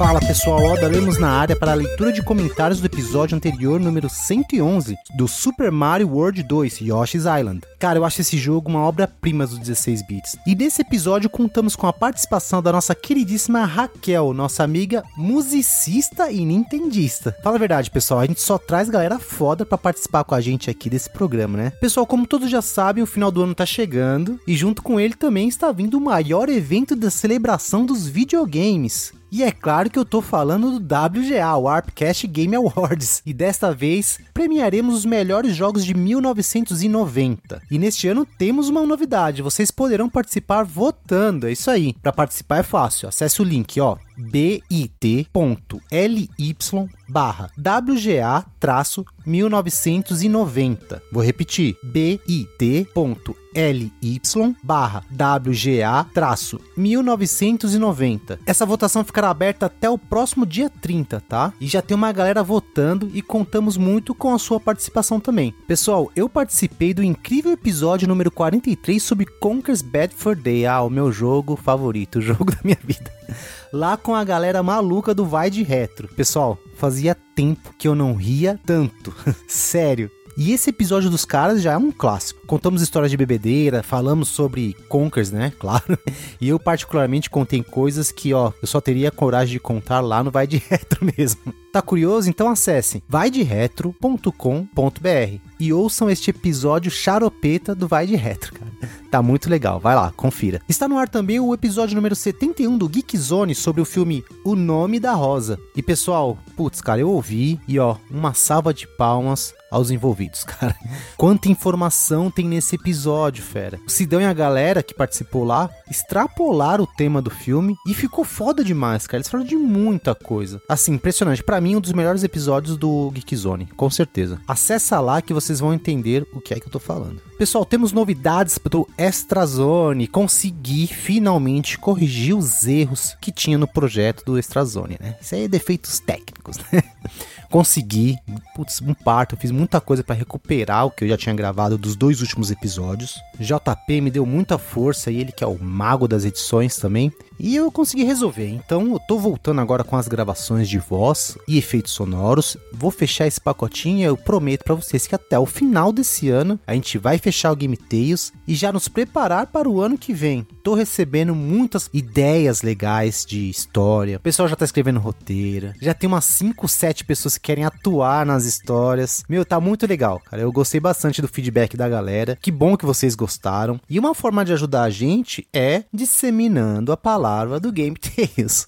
Então, pessoal, pega essas histórias aí que eu lancei até agora e mostra para sua mãe, pro seu pai, pros seus filhos, quer dizer, com seus filhos maiores de idade, né? Porque tem alguns conteúdos ali que, que não dá pra criança ouvir, claro. Pros seus amigos, esposa, independente se gosta de videogame ou não, mostre para eles, explica para eles como é que faz para ouvir, sabe? Põe os fones de ouvido, presta bem atenção, fecha os olhos, é mó bacana você fechar os olhos para ouvir, porque você imagina muito mais coisas nos episódios. É uma dica que eu dou aqui, cara. Fecha os olhos enquanto estiver ouvindo, que é bem legal. Para você que já ouviu uma, duas vezes, escreve lá para mim lá nos comentários, em qualquer qualquer episódio eu leio lá os easter eggs que vocês encontraram. Vai lá e coloca, ó, achei isso, tal, no minuto tal, o truco fala tal coisa que é do jogo. Aí mais pra frente você fala, pô, aquele, aquele som que toca em determinado momento é do jogo X, daquela época e tal. Tá cheio de referências aí. Pra quem ainda não descobriu, vou dar um toque aqui que o pessoal tá com dificuldades de, de, de descobrir, porque tem umas coisas que estão bem dentro da, dentro da história mesmo, então fica um pouco difícil. No primeiro episódio, na parte final, onde o truco fica na linha esperando para ser atendido no telefone, toca uma música. Essa música é clássica. Vamos ver se vocês adivinham de que jogo que é. E assim, vou dar uma dica: é do mesmo universo do jogo que o truco tá ali trabalhando, tá? Então não tem jogos fora, não. É do mesmo jogo, só que é de uma outra parte. Bom, não vou dar muita pista aqui não, vocês vão ter que descobrir. Quem descobrir me dá um toque aí. E finalizando aqui, putz, estou muito feliz com o resultado. O pessoal tá gostando bast bastante e eu já tenho praticamente uma temporada pronta pro Game Tales do ano que vem. É, adiantando aqui um pouco para vocês, eu acho que vão ter umas três ou quatro histórias e elas ali variam entre um a três episódios cada. Então tem uma história que é contada em um único, em único episódio, outro que é contado em três episódios. Então vai dar um total ali de 10 episódios no todo. Então pra gente ganhar força, eu peço novamente, pessoal, mostre para todo mundo esse projeto e veja quem quer participar, porque tá aberto a todo mundo. Quem tiver aí as manhas de interpretar ou escrever, tá dentro. Ou até editar, quem sabe, pode mandar aí que fica até mais fácil pra gente aqui, porque eu tô sobrecarregado com esse cara aí. Se você ainda não ouviu, ouça, ouça desde o primeiro. Eu tenho certeza de que você vai adorar. É, pessoal, já temos cinco platinadores aqui do Warp Zone. Tô anotando o nome de todo mundo aqui. Acho que da próxima vez que eu ler os comentários, já vou mandar um salve, um salve para vocês. Vou fazer alguma coisa bacana aí, tá? Não vou deixar passar batido, tá bom? Vocês vão entrar no ranking dos platinadores do ARPcast. Eu vou elencar lá. Vocês vão ficar lá, vocês vão estar tá lá no ranking.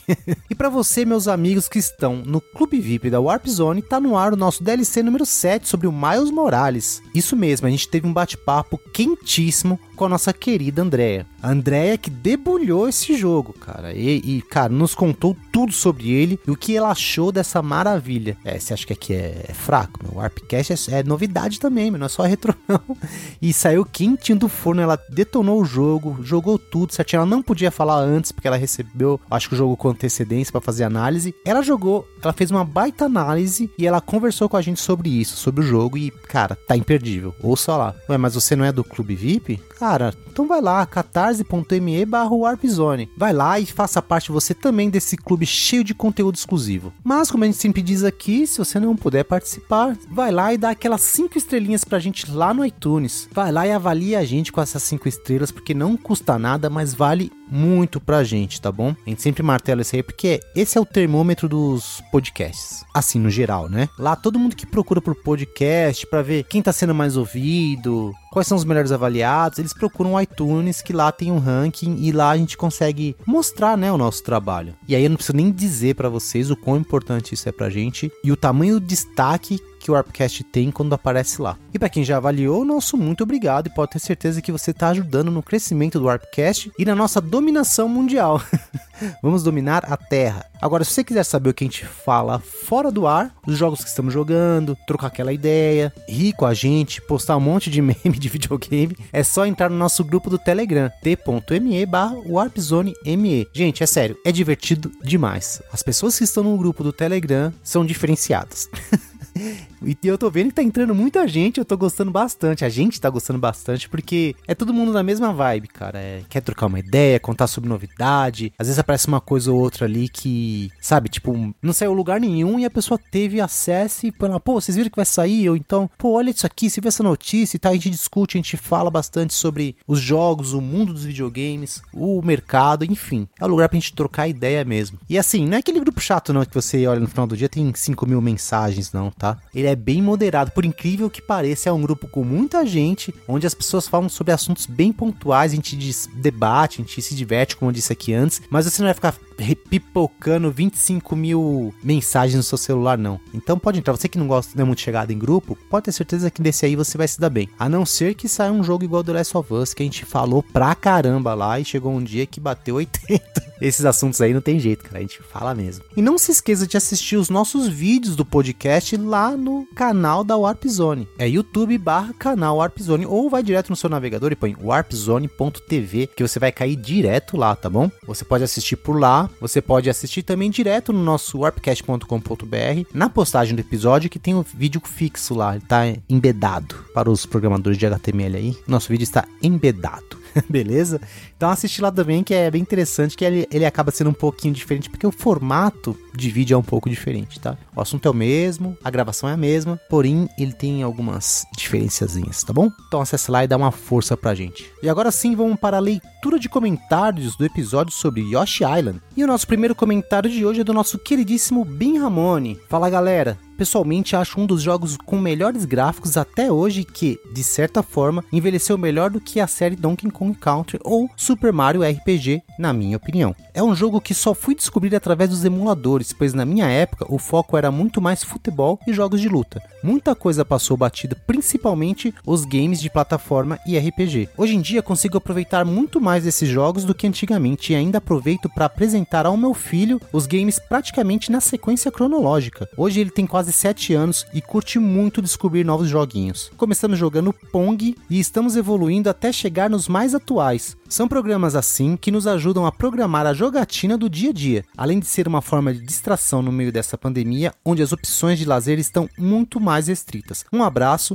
obrigado e até a próxima. Ô, oh, querido, putz, muito obrigado pelo comentário aqui. Cara, envelheceu muito bem, é o que eu sempre digo, essa pegada lúdica dos jogos retrô, quando chega hoje você vai jogar, não envelhece nada, cara, não envelhece nada. E até concordo com você que envelheceu melhor que o Super Mario RPG, mas mais do que o Donkey Kong, eu acho, eu acho né? Que fica ali bem páreo ali um do outro. É que assim, o Donkey Kong depende muito de onde você joga. Se jogar em emulador, você vai sentir um envelhecimento muito foda. Porque dependendo do emulador, é, o sprite ele tá bem na cara e não tem aquela suavidade nos contornos dos sprites. Você vê o quadriculado. Até mesmo se você jogar no Raspberry Pi e colocar ele na TV, dependendo da sua TV, dependendo como você configurou o Raspberry, o seu RetroArch, se for o caso, né? Você ver muito serrilhado e fica feio, cara. Muito, fica muito feio. Mas se você jogar num tubinho ou num lugar onde, né, proporciona aquela qualidade de imagem, você vai ver que envelheceu muito, mas muito bem também. Eu acho que é pau a pau ali com Yoshi Island. Assim, eu tive a sorte, cara, de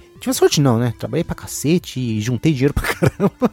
e comprei aqueles scalers, cara. Então eu ligo aquele OSSC. Putz, mano, quiser trocar ideia, me chama aí. Vai lá no grupo Telegram que a gente vai conversar sobre isso aí, que eu tô pirando, cara. Faz um ano que eu tô com o brinquedinho aí e eu tô ligando meu Super Nintendo, todo, o meu Mega Drive, os meus outros consoles no SSC, ligando direto na minha TV. E a minha TV é essas TVs novas, é, é 4K e não perde qualidade nenhuma, cara. É impressionante como fica bonito os gráficos dos 16 bits usando esse aparelho. É claro que você vai ter que configurar lá e tal, mas é sensacional. Entra no Telegram, entra lá no grupo e a gente vai trocar uma ideia sobre isso. Cara, achei sensacional essa sua ideia de apresentar os jogos pro seu filho desde lá do Pong até agora. Mano, parabéns, cara. Parabéns, Binha. É, acho que, putz, cara, quem tiver a oportunidade de fazer isso, faça, meu. Porque aí a criança vai ficar apaixonada pelos jogos. Vai entender que jogo bom é jogo divertido e não jogo com gráficos gráficos maravilhosos. Essa é a minha opinião, né? A gente até fala muito sobre guerra dos consoles, que qual que é o melhor videogame e tal. O melhor videogame é o que tem mais jogos que te diverte acabou. E cada um tem o seu, beleza? Bim, muito obrigado pelo seu comentário, muito obrigado pelo seu carinho, um forte abraço e eu te espero aqui na próxima leitura. E o próximo comentário nosso queridíssimo Jordan Cavalcante. Fala galerosa do Arrocha. Mais um excelente cast para ouvir enquanto corro. Yoshi Island é muito charmoso, mas de certa forma não foi o jogo dos mais marcantes, na minha opinião. Falo isso por estatística pessoal. Acho que raras vezes em mesa de conversas me deparo conversando com amigos gamers sobre o jogo, ao contrário do seu antecessor e de outros títulos da Nintendo. Talvez isso tenha acontecido porque a arte do jogo é claramente muito infantil, o que indicaria que é um jogo para crianças, restando aos adultos o pensamento de nostalgia, como bem falado pelos participantes do cast. Uma prova disso é o vilão final, o Baby Bowser. Contudo, se você der na mão de uma criança, ela irá penar para descobrir as marotagens do game e terá dificuldades nos níveis mais difíceis. Em resumo,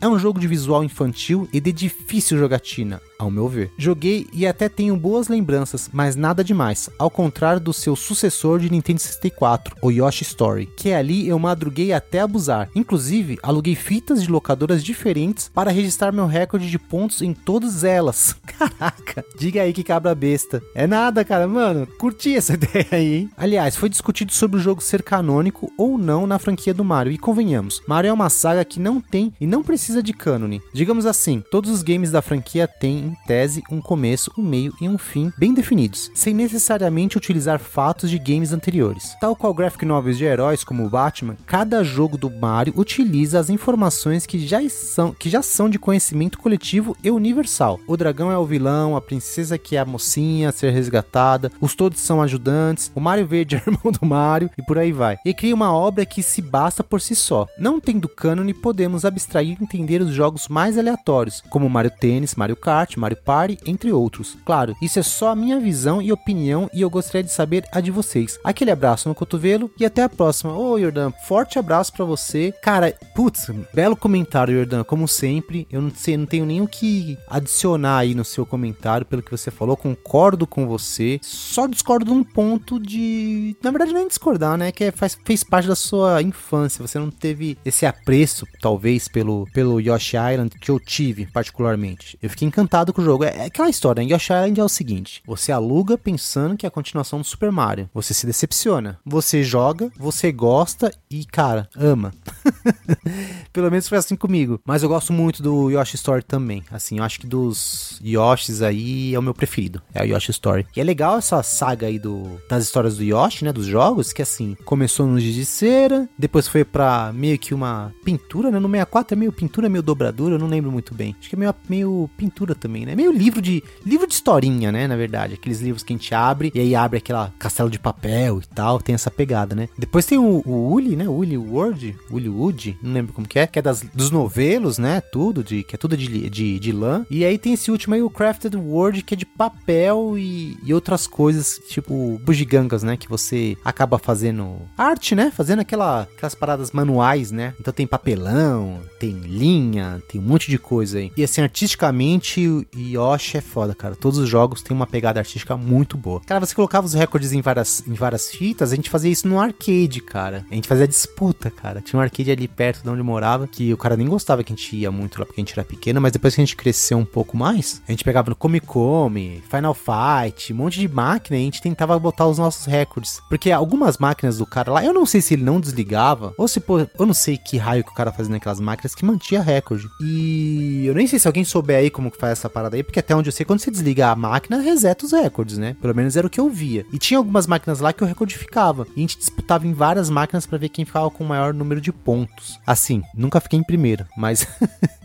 mas era muito divertido a gente pelo menos fazer essa disputa com os nossos amigos que, que jogavam lá. Eu concordo com você, como eu disse antes, Mario não tem cânone. É, cada história do Mario é fechada e aí você tem é, o mundo do Mario, né? Onde você tem, por exemplo, a Daisy, que é uma princesa, a Peach, que tá lá, que pode aparecer a qualquer momento, o Wario, os inimigos, os próprios inimigos, até a turminha lá do Yoshi, que tem o cachorro do Yoshi lá, que eu esqueci o nome. Enfim, o mundo do Mario ele é aberto para brincar com todos, com todos os personagens e é isso que tem, e é isso que é a magia da Nintendo, né, cara? E do Super Mario, que independente do jogo que você jogar dele, você vai se familiarizar com todos os personagens. Isso é bem bacana. Jordan, muito obrigado pelo seu comentário e até a próxima leitura. Fábio Pacheco Alcântara. Eu não joguei tanto assim esse jogo. A gritaria dele sempre assustou muito.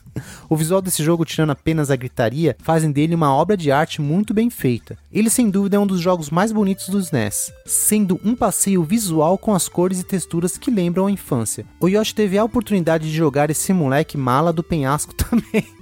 mas não jogou, né? Tragam mais vezes a Kel quando forem falar de temáticas sonoras ou em que a parte sonora seja relevante no jogo ou tema do programa. Grande Fábio, muito obrigado pelo seu comentário aqui. Cara, joga então, você não jogou muito esse jogo? Joga, cara. É, se o Mario começar a te irritar, é só você não perder ele. ou abaixar o volume, tá ligado? Concordo com você, o visual, como eu disse aqui, é uma coisa fora de série. Fora de série, cara. Assim, é uma, pra mim é um dos maiores feitos nas, na história do videogame, cara, em questão de qualidade gráfica. Digo, não de realismo nem nada, mas assim, de, da direção artística. É um dos jogos que tem a melhor direção artística de todos. Inclusive toda a série do Yoshi, igual eu falei anteriormente aqui. A galera da Nintendo capricha. Cara, a Raquel é uma querida e ela tá convidada aqui para participar com a gente em qualquer episódio, cara. É, não só de música. É, eu sei que a gente sabe que ela é uma nintendista também, graças a Deus. Mas ela pode vir em episódio da SEG, episódio de arcade, no que couber a participação dela. Digo, no que ela se sentir confortável, vem aqui trocar uma ideia com a gente. Ela é demais. Fabião, muito obrigado mais uma vez pelo seu comentário e eu te espero na próxima leitura. Matheus Ferreira, ótimo episódio. Apesar de eu ser ceguista, joguei bastante o Super Nintendo na casa de amigos e joguei muito Super Mario World e não conheci o jogo na época que saiu. Mas por volta de 97 98, quando descobri os emuladores, vi o título Super Mario World 2, Yoshi Island. Fiquei louco para experimentar. Decepcionei quando vi que o jogo não era focado no Mario, mas decepcionei mais ainda com os gráficos, que achei as cores meio lavadas, bem diferente do primeiro jogo. Mas graças a vocês vi que o erro era meu, de não ter enxergado essa estética de desenho feito com giz de cera e vou dar uma nova chance ao jogo no final de semana. Abraços a todos. É isso aí, Matheus, é isso aí, cara. Putz, cara, eu gosto de, da galera assim, cara, que dá chance para jogo, porque dependendo da época que a gente tá, dependendo do, do nosso humor, né? A gente pega jogo e deixa passar batido, fala por algum motivo ou outro, né? E é legal que a gente atiçou isso em você, de que você pegar e jogar o jogo, porque ele merece muito. É assim, foi que nem eu falei, é verdade. Esse título, cara, esse título não era para ser assim. Podia ser Super Yoshi Island. Pronto, Super Yoshi Island.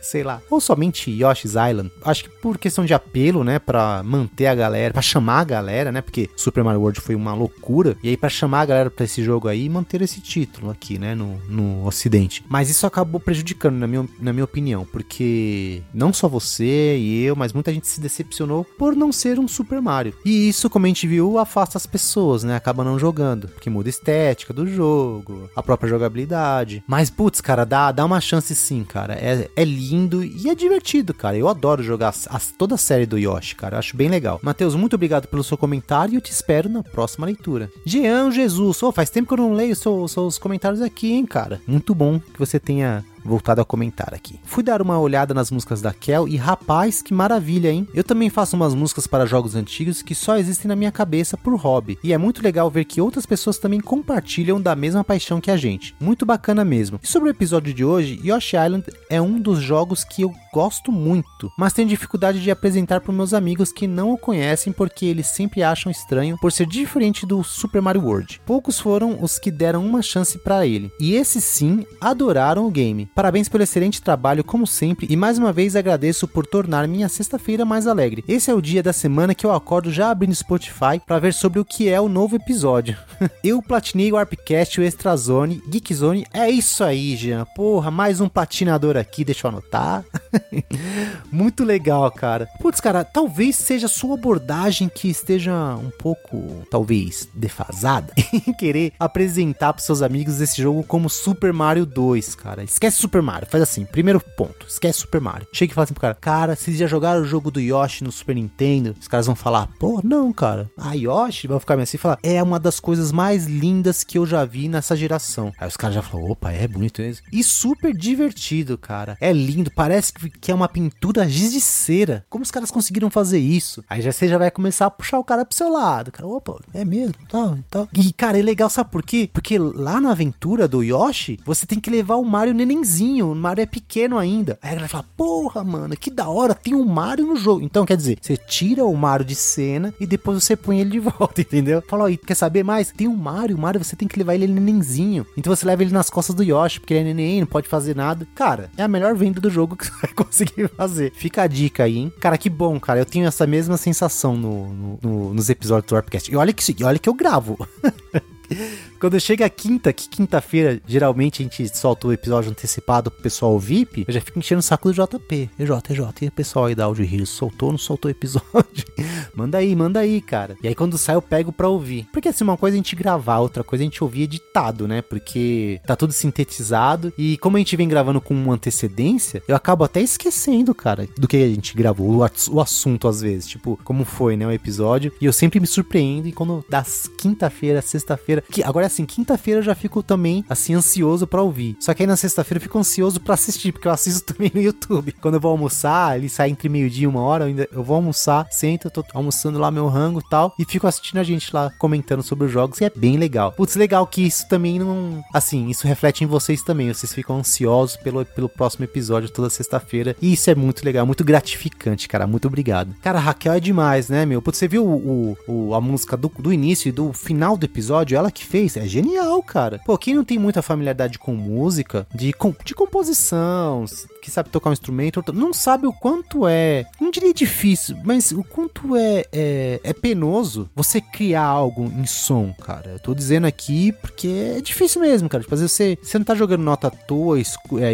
escolhendo timbres à toa. Eu acho que a essência de uma composição é você ter um sentimento e levar isso pra música. Independente da música que for e o sentimento que você estiver sentindo. Mas essa é a magia. Só que tem várias técnicas para isso, né? É, música, quem não, para quem não sabe, é matemática pura, né? Quando você começa ali a ver o tom, o semitom, é, o, o que nota casa com qual, o que você pode ou não fazer, é muito exata. Só que aí mistura também essa parada de, de arte, né, cara, de sentimento. Então é como se você estivesse entregando seus sentimentos através do som e organizando esses sons dentro de regras da própria música para que você consiga transmitir tudo aquilo que você tá sentindo. Então, assim, toda vez que uma pessoa faz uma, uma composição e aquilo mexe com você e você, putz, mesmo que você balançar a cabeça ou te tocar de alguma forma, cara, saiba que há muito trabalho por trás disso aí. É claro que existem pessoas que têm uma puta facilidade para fazer essas coisas, né? Mas no geral, não é fácil. E, putz, a Raquel manda muito, muito, muito bem. Aliás, deixa até um convite aqui para ela e para você também, Jean. Se vocês quiserem participar da próxima temporada do Game Tales com composições inéditas, cara, vocês estão convidadíssimos. Porque hoje eu uso sons e músicas, né, trilhas sonoras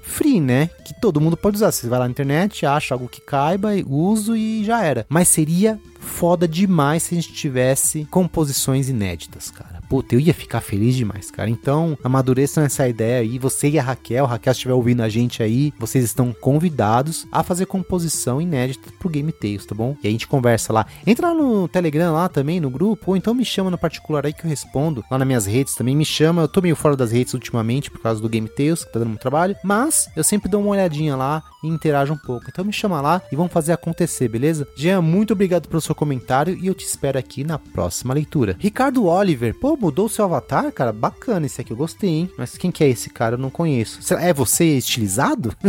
tá bem bacana, muito legal. Olá, adorei esse episódio. Joguei bastante Yoshi Island, mas não fechei. Realmente é uma obra de arte. Será que Yoshi Story 64 seria o jogo que a Nintendo tanto queria na época do Donkey Kong Country? Pois ele segue o mesmo esquema da trilogia Donkey Kong. Convenhamos, que jogo lindo e maravilhoso. Espero que tenha um cast sobre ele. Ah, aviso o Oda Lemos que se tiver interesse, tenho para vender o jogo do Nintendo 64. Só me chamar no Instagram. Opa, cara, caramba, gostei. E outra coisa, aguardando a opinião do JP sobre esse filme do Sonic. Caraca, Ricardo, guarda esse cartucho aí pra mim, entrar em contato com você, hein? Eu, na verdade, eu ia comprar esse cartucho. Eu tentei que vou até conferir com um camarada antes que ele falou que tinha que separado para mim. Se ele não separou, eu já vou entrar em contato com você a gente fecha esse cartuchinho aí. Mas se caso a gente não feche, é... vou deixar aqui, ó, o Instagram dele é Ricardo Paulista 64, beleza? Fácil de achar. Tô, me dei liberdade de, de falar aqui, tá, ô, Ricardo? Porque se alguém se interessar também, só compra com você, beleza? Ou melhor ainda, entra lá, todo mundo no grupo do Telegram, meu. Pô, entra lá, a gente faz negócio lá, troca jogo, comenta. Tá todo mundo em casa, pô, pode ir lá. Eu também não fechei esse jogo, não fechei. Joguei na época, achei uma delícia. É, rejoguei um pouquinho anos depois, mas não cheguei a dar devida atenção para fechar o jogo. Mas como eu disse, todo jogo que a gente fala aqui no episódio, que a gente comenta, tô colocando no backlog para jogar ele de novo. Isso quando eu não jogo antes de gravar, né? A maioria deles eu jogo antes de gravar, mas o que eu não consigo fechar, eu deixo para depois para zerar ele. E eu até, putz, vou abrir o coração aqui para vocês, cara. É, eu não vou mais comprar jogo de videogame. Não vou. Assim, claro, né? Futuramente. Mas eu vou me ater agora a pegar todos os jogos que eu tenho e zerar. Os jogos que eu gostar, claro. Vai ter jogo que eu vou jogar e vou falar, não vou continuar jogando, não gostei. Mas todos os outros que eu tenho aqui, eu tenho jogo pra cacete, eu vou zerar eles para depois começar, por exemplo, a jogar alguns jogos do PS4 que eu ainda não joguei e quem sabe do PS5 mais pra frente, quando tiver um jogo que realmente chame minha atenção para eu comprar e jogar. Tava vendo aqui essa semana, gente, tem um jogo pra cacete sem finalizar, jogado pouco, jogos lá de trás, que nem Assassin's Creed, por exemplo, eu joguei o segundo, joguei um pouco o primeiro e já era, cara. E é uma franquia que eu gosto, eu acho, eu achava legal. Muita gente disse que mudou e tal, mas, pô, lógico, vou dar a chance de jogar. E aí eu consegui pegar com o nosso queridíssimo Fábio, lá da Flashpoint, um packzinho fechado com ele, com todos os, os Assassin's Creed de PlayStation 3. Saiu muito barato e eu falei, mano, manda pra mim. Aí ele pegou, pá, comprei com eles, aí eles mandaram aqui pra casa e tá guardadinho aqui, manualzinho, tudo bonitinho, eu vou pegar pra jogar. Então tem muito jogo, sério, minha gente, tem muito jogo aqui, encostado, parado, guardadinho, que eu, putz, que tá aí pra ser jogado. Então, se, assim, esses últimos anos eu andei comprando muito jogo, naquela ânsia de tipo, ah, eu quero ter esse jogo. Mas não de jogar, eu comprava, eu queria comprar. Aí eu ligava, via como era, falei, beleza, vou guardar aqui, quando tiver um tempo eu jogo ele. Só que eu comecei a fazer isso sempre, então toda vez eu comprava um jogo novo, jogava um pouquinho pra ver qual que era, colocava do lado e falava, ah, quando tiver um tempinho eu vou jogar. Se eu continuar fazendo isso, eu nunca mais vou jogar esses jogos.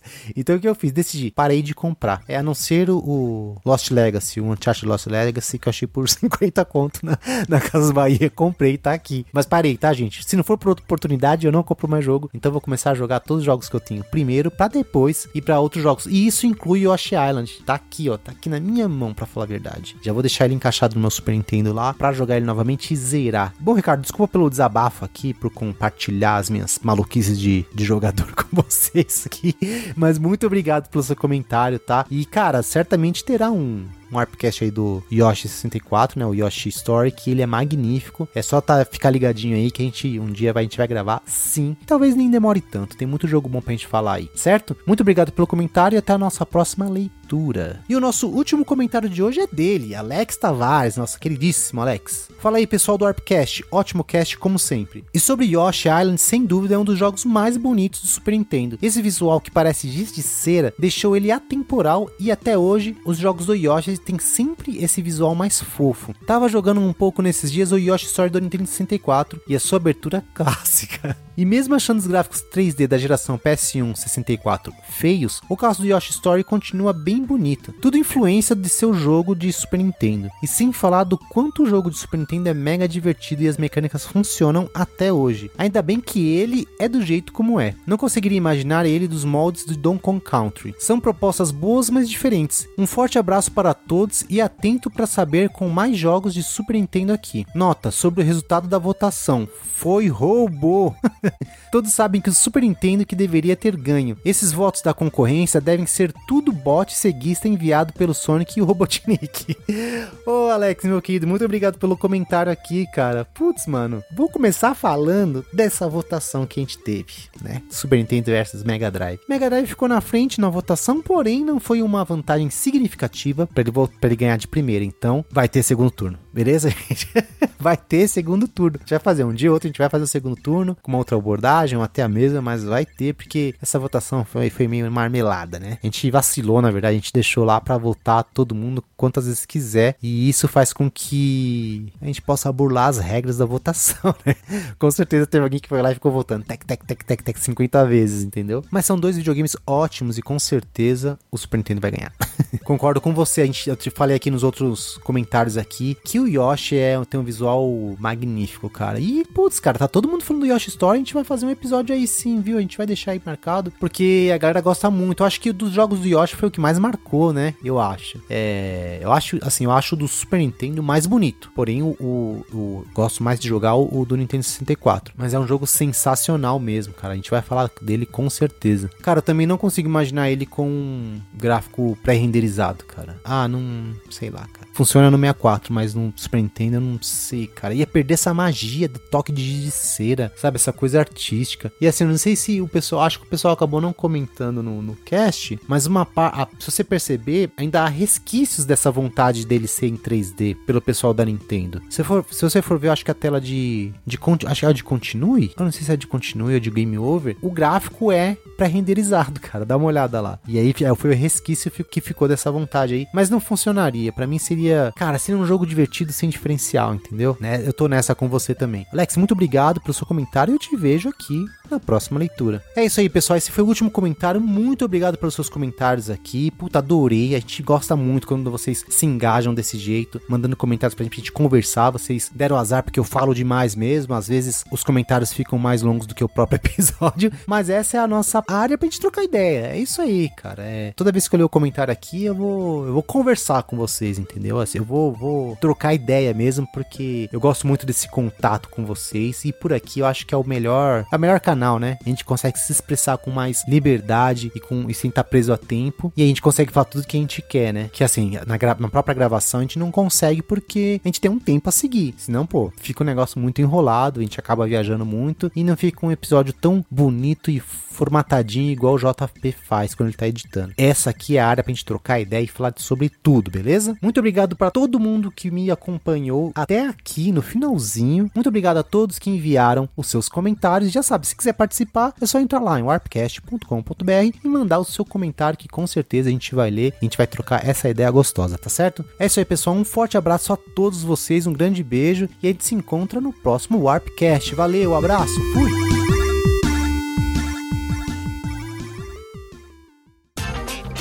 Este episódio foi editado por Audio Heroes.